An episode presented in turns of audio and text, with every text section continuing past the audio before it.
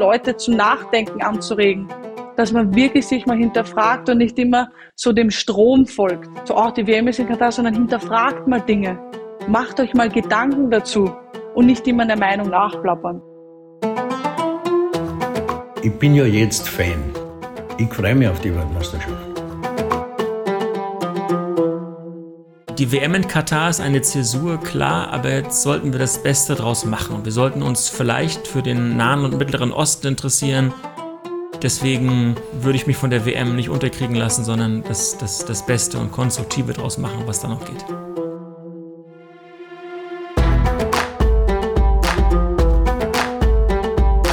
Hallo, herzlich willkommen zum dritten Teil unserer Serie Katar 2022, eine Frage der Haltung.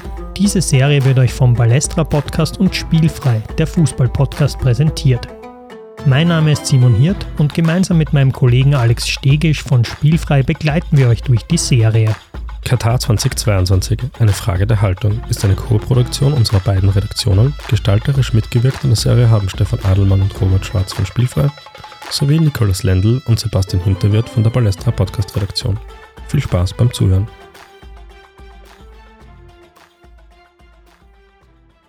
Im ersten Teil haben wir uns intensiv mit der Vergabe der Weltmeisterschaft durch den Fußball-Weltverband FIFA beschäftigt.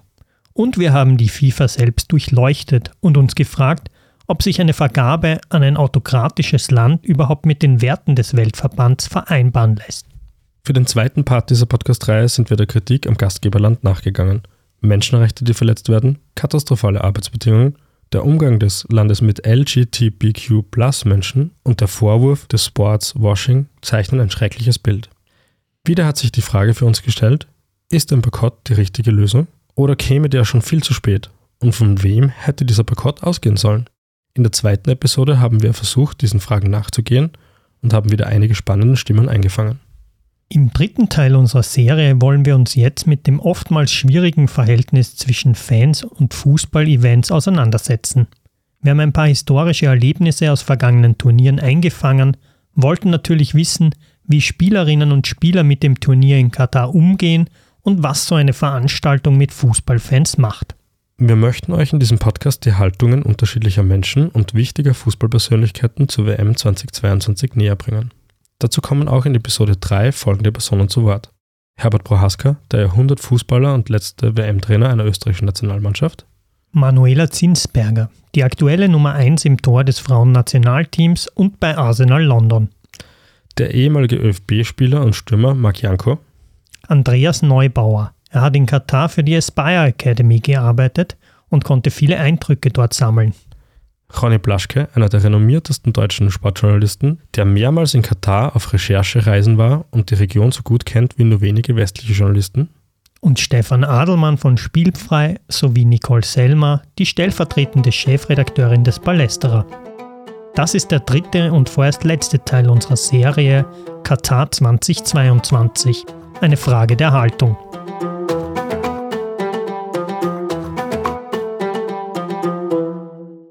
Weil ich meine, klar, wir waren das erste Mal nach 20 Jahren waren wir bei einer Weltmeisterschaft, das war, das war schon das Bestimmende.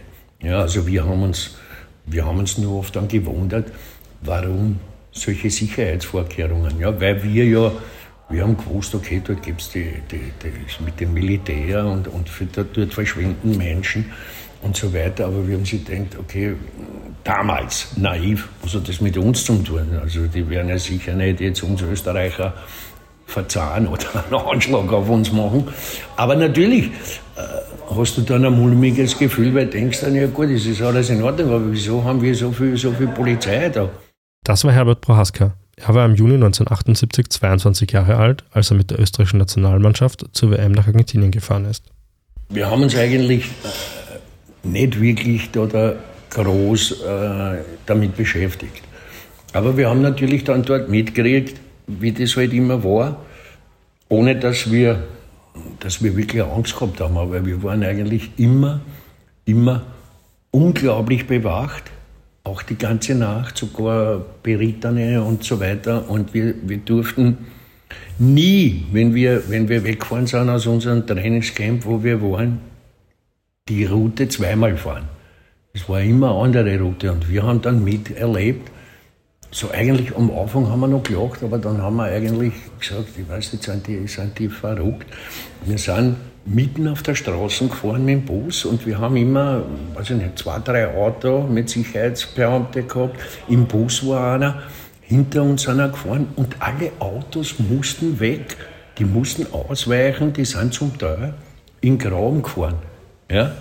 Oder, oder wir haben auch gesehen, dass die äh, mit, mit so Gummiknüppeln denen aufs Dach auch gehauen haben, wenn die zu nah waren oder so. Und einmal haben wir gesehen, wir mussten stehen bleiben vor einem Bahnschranken. Und da sind wirklich fünf, sechs rausgesprungen und haben den Schranken abgebrochen, dass wir weiterfahren können, weil wir nicht stehen bleiben sollten. Das waren mitunter die prägendsten Erinnerungen des österreichischen Jahrhundertfußballers an den Gastgeber der WM 78 Argentinien und die damalige Militärdiktatur. Im österreichischen Fußballgedächtnis blieb vor allem der 32 Sieg über Deutschland in Cordoba erhalten. Prohaska begleitete später auch als Trainer eine österreichische Mannschaft zu einer WM-Endrunde 1998 nach Frankreich. Wie gesagt, ich als Trainer war in Frankreich und da war alles in Ordnung und gut organisiert und keine Angst und auch noch keine, keine Anschläge, so wie viele Jahre später. Aber ja, auf das darfst du halt dann auch nicht denken, weil, weil eigentlich sollte ja der Sport im Mittelpunkt stehen und, und musst dich halt auf das konzentrieren, was dann halt vor dir liegt. Weil wenn ich mich jetzt als Trainer hinstelle und, und, und, und erzähle über die politische Lage in dem Land und so weiter, dann wird das wenig bringen. Dann vor allem äh, hilft es uns nichts, dass wir dort womöglich erfolgreich sein. Die Spieler, die zur WM 2022 nach Katar fahren, werden sich auf das Sportliche fokussieren. Wie gut sie die Kritik an dem Gastgeberland ausblenden können, werden wir erst sehen. Marc Janko, der selbst als Spieler bei einer WM-Endrunde in Frankreich dabei war, erzählt, was von den Spielern zu erwarten ist und was nicht. Und ähm, ich finde, das ist aber auch ähm, ähm, ja, fast ein bisschen zu viel verlangt, jetzt äh, von den Spielern zu erwarten, dass sie, dass sie dann ähm, nach einer erfolgreichen Quali dann äh, die Konsequenzen ziehen und, und nicht antreten.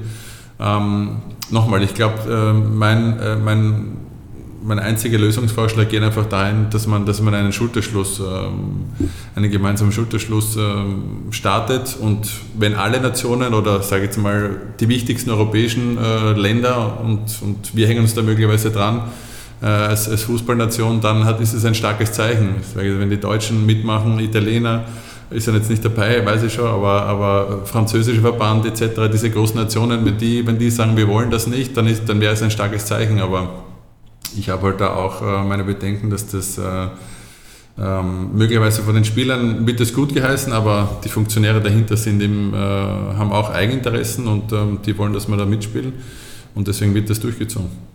In eine ähnliche Kerbe schlägt auch Herbert Prohaska. Es, es wäre mein Job. Ja? Es wäre mein Job, dass, dass ich das mache. Äh, weil man muss natürlich jetzt auch sagen, indem ich jetzt sage, ich fahre nicht hin, ändere ich dort nichts in diesem Land. Ja?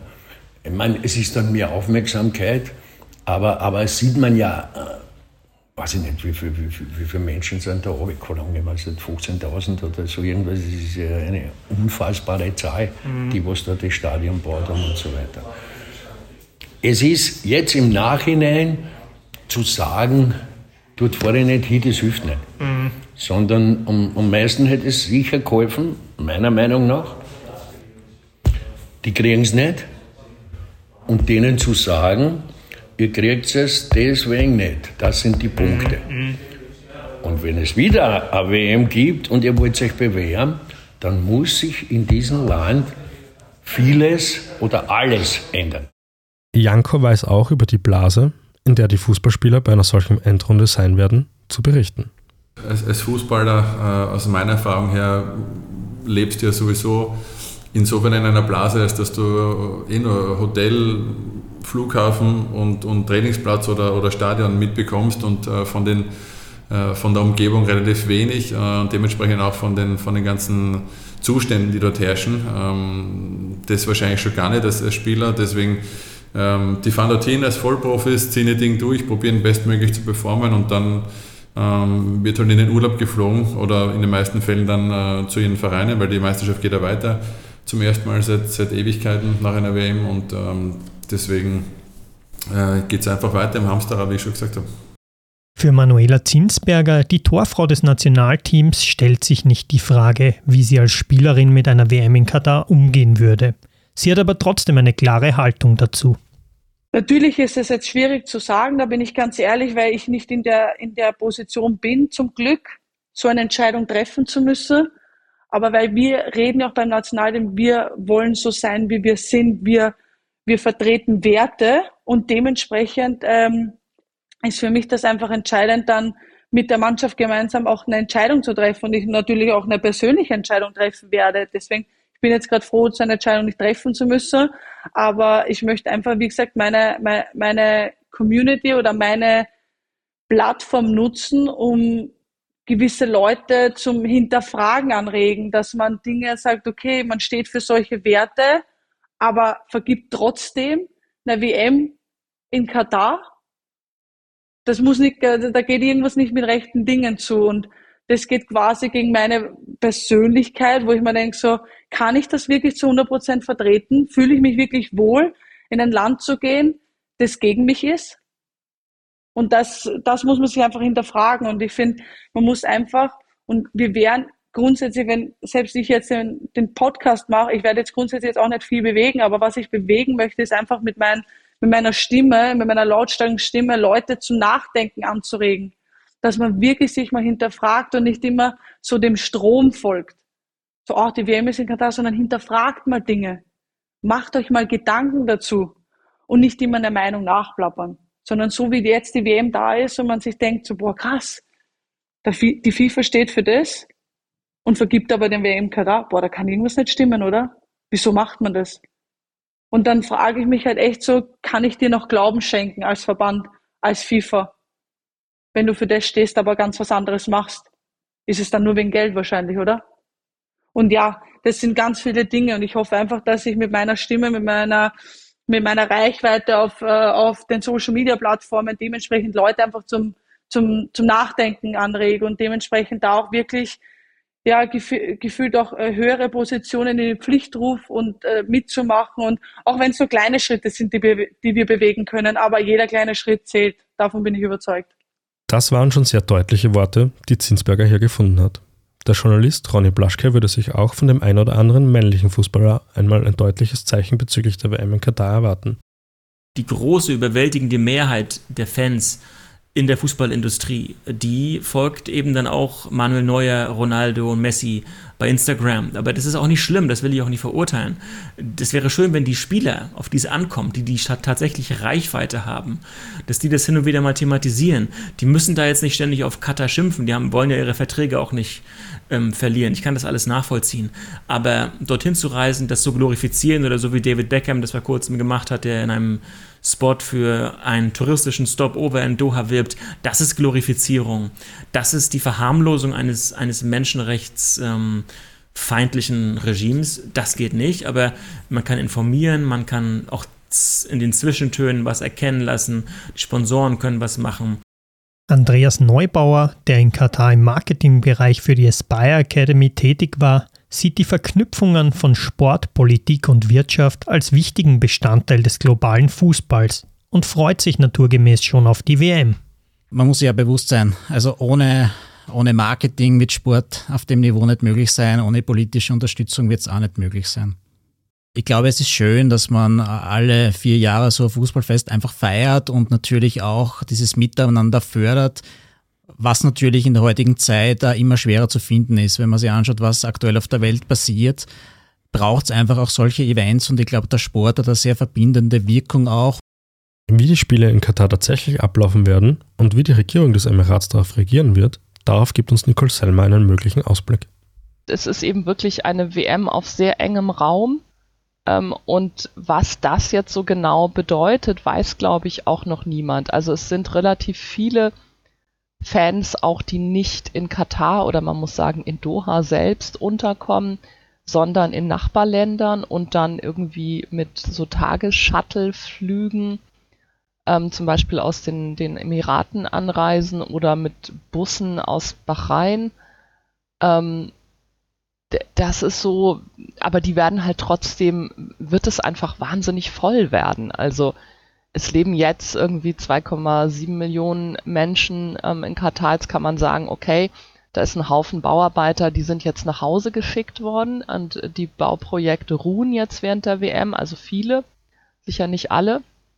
Ähm, aber es kommen halt natürlich viele Leute, viele Fans mit fankulturellen Verhalten. Also da ist dann immer das, der Alkohol an erster Stelle, aber das, das ist es ja überhaupt nicht alleine. Also überhaupt in großen Gruppen zusammen sein, singen, ähm, vielleicht auch äh, oberkörperfrei äh, singen, auf Laternen steigen, ähm, überhaupt so Unruhe verbreiten, ähm, in Gruppen zum Stadion marschieren.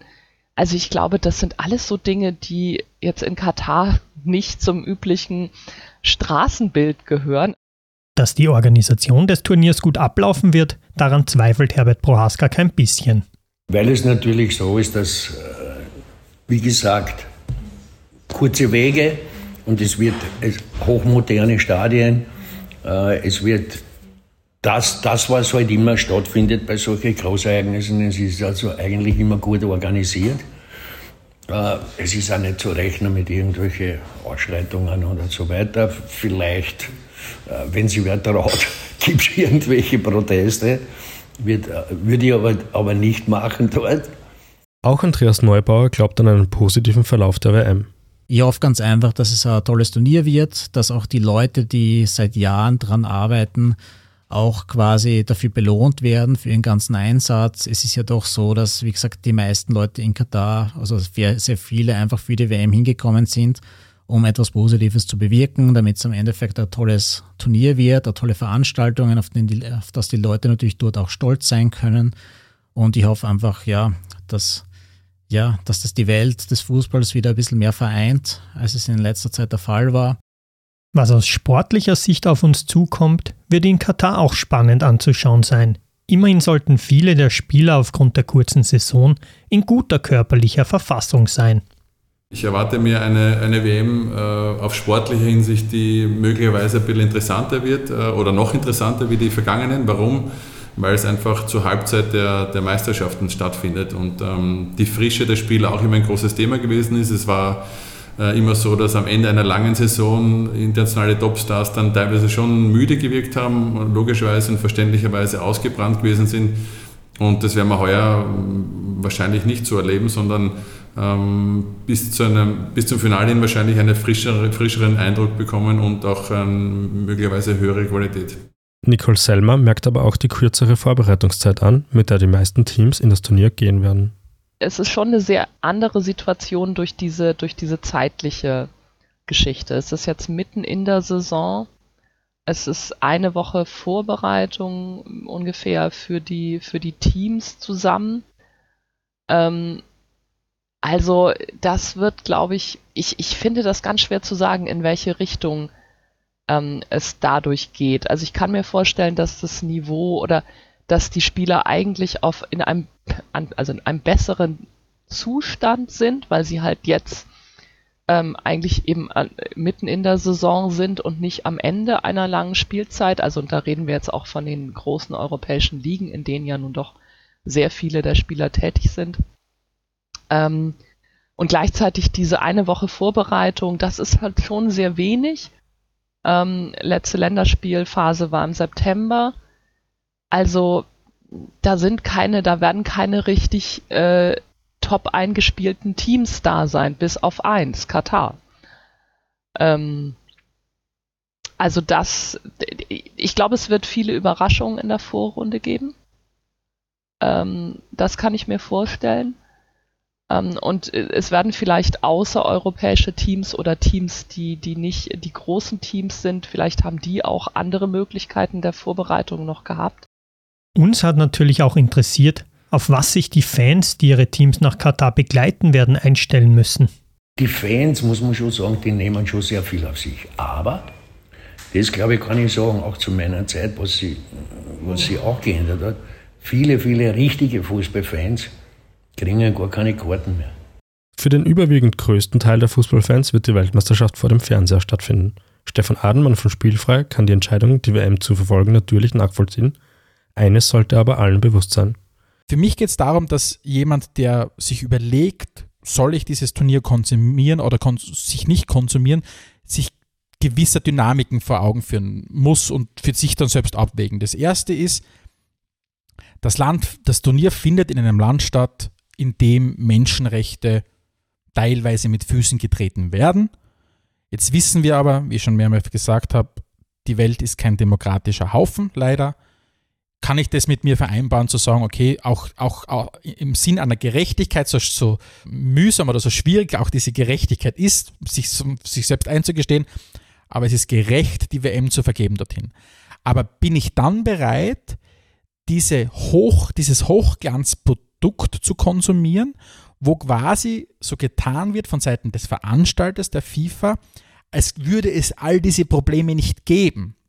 So quasi, ich, ich habe keinen Veranstalter, der sagt, wir spielen dieses Turnier in diesem Land, weil auch dem arabischen Raum steht es zu, eine Weltmeisterschaft zu veranstalten, und wir als FIFA, wir kommen als Akteur und wollen, unseren, wollen unsere eigenen Überzeugungen gerecht werden. Deshalb fordern wir dieses und jenes ein, ziehen diese und jene rote Linien. Und solange der Veranstalter das nicht äh, überschreitet, diese rote Linien, setzen wir dieses Turnier um.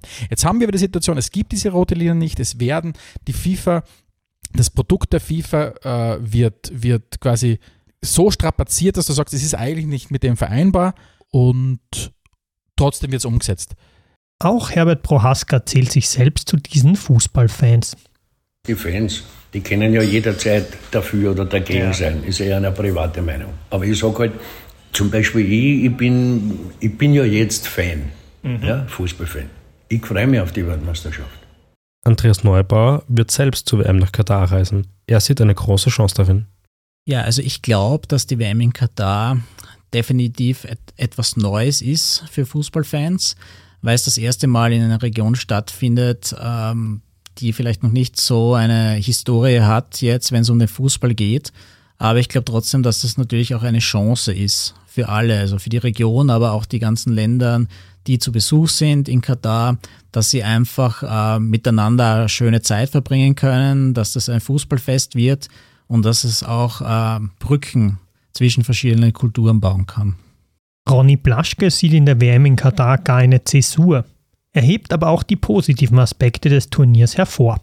Ja, meine Haltung zur WM ist, dass wir nicht diese Endzeitstimmung, dieses bedrohliche kultivieren sollen. Die WM in Katar ist eine Zäsur, klar, aber jetzt sollten wir das Beste draus machen. Wir sollten uns vielleicht für den Nahen und Mittleren Osten interessieren, für die kreativen und kritischen Menschen, die es auch in Katar gibt, die nicht die Bühne haben, weil sie keine freien Medien, keine Gewerkschaften haben. Aber deswegen, das habe ich auf meinen Reisen in Katar gemerkt, die freuen sich über Neugier, über Interesse, über den Austausch. Und deswegen würde ich mich von der WM nicht unterkriegen lassen, sondern das, das, das Beste und Konstruktive daraus machen, was da noch geht. Für Manuela Zinsberger steht die Auseinandersetzung mit dem Turnier über das Sportliche hinaus im Fokus wir haben über so viele Themen gesprochen. Ich finde es einfach wichtig und da ist einfach mein Appell an alle da draußen, lauft nicht der Menschenmenge hinterher, sondern bildet euch eine eigene Meinung, informiert euch, bevor ihr laut was nach draußen schreit und überlegt wirklich zweimal, ob ihr wirklich gewisse Dinge supportet und hinterfragt euch, wofür stehst du selbst. Und das ist mein Appell an die Leute, bildet euch eine eigene Meinung ich habe meine Meinung und ich respektiere jede andere auch so, ob sie jetzt im Guten zu mir passt oder nicht, aber bilde deine eigene Meinung, sei dir selbst treu, vertrete deine eigenen Werte und wenn es dazu führt, mal keine WM zu supporten.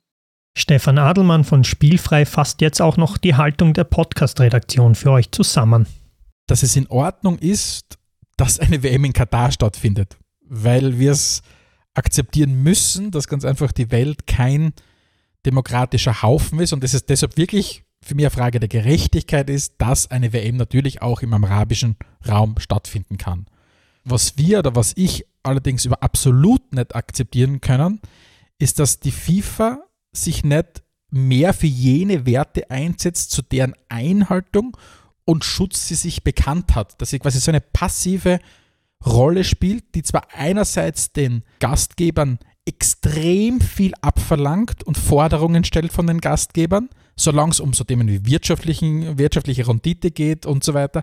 Aber wenn es um gesellschaftspolitische Dinge geht, wenn es um genau diese Werte geht, die die FIFA sagt, sie, die sie schützt, dort quasi Bittsteller ist und einfach alles unter dem, unter dem Schirm der kulturellen, der vermeintlichen kulturellen Unterschiede ähm, ja, unterordnet.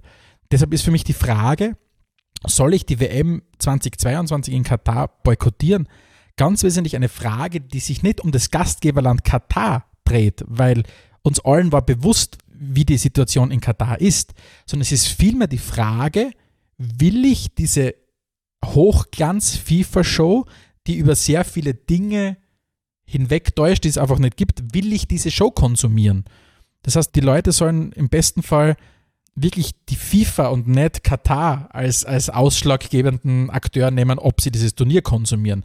Weil äh, auch in vielen anderen Ländern gibt es strukturelle große Probleme. Und Nicole Selmer zieht aus Sicht des Palästerers eine Bilanz.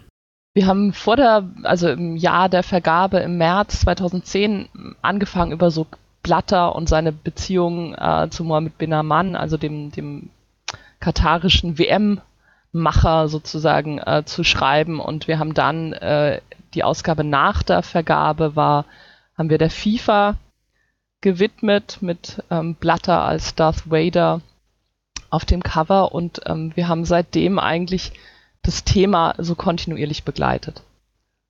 Äh, mit so einer natürlich kritischen Sichtweise und für uns war klar, wir werden damit nicht aufhören, wenn diese WM jetzt stattfindet. Wir boykottieren den, die WM-Berichterstattung nicht. Also wir haben eine hundertseitige Ausgabe dazu gemacht, eine Turnierausgabe, ähm, über die wir uns viele Gedanken gemacht haben und wir glauben, dass sie so, wie sie funktioniert, unsere Haltung zu diesem Turnier mit all den Widersprüchen, die es auch bringt, also mit den etwas unbequemen Wahrheiten auch über unseren Blick auf Katar, den europäischen Blick, ähm, dass es uns wichtig ist, das auch nochmal zu transportieren und ähm, also uns, so uns selbst und auch unsere Leserinnen und Lesern auch mit diesem, wie schauen wir da eigentlich hin, wie, was interessiert uns wann und warum, auch damit zu, zu konfrontieren. Und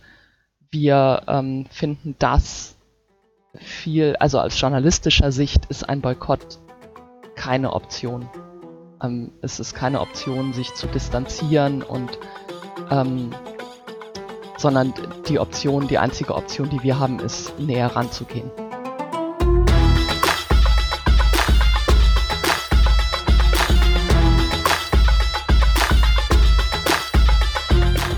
Wie Stefan Adelmann und Nicole Selmer auch nochmal deutlich gemacht haben, werden wir die WM in Katar nicht boykottieren. Auch aus einer Fanperspektive ist es legitim zu sagen, ich werde mir dieses Turnier anschauen. Wichtig finden wir dabei, dass das mit einer kritischen Haltung gegenüber dem Veranstalter und der FIFA passiert. In diesem Sinne hoffen wir, dass euch die Podcast-Serie Katar 2022 eine Frage der Haltung gefallen hat. Mein Name ist Alex Stegisch. Und ich bin Simon Hirt. Und wir sagen danke fürs Zuhören und bis bald.